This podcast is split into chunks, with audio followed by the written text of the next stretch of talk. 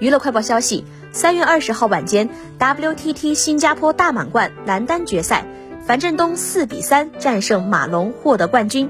二十一号，马龙发文恭喜樊振东，又是一场精彩的比赛，恭喜小胖获得了最后的冠军，你的表现值得，我也满意这次自己的表现，虽然有些遗憾，但也拼尽了全力，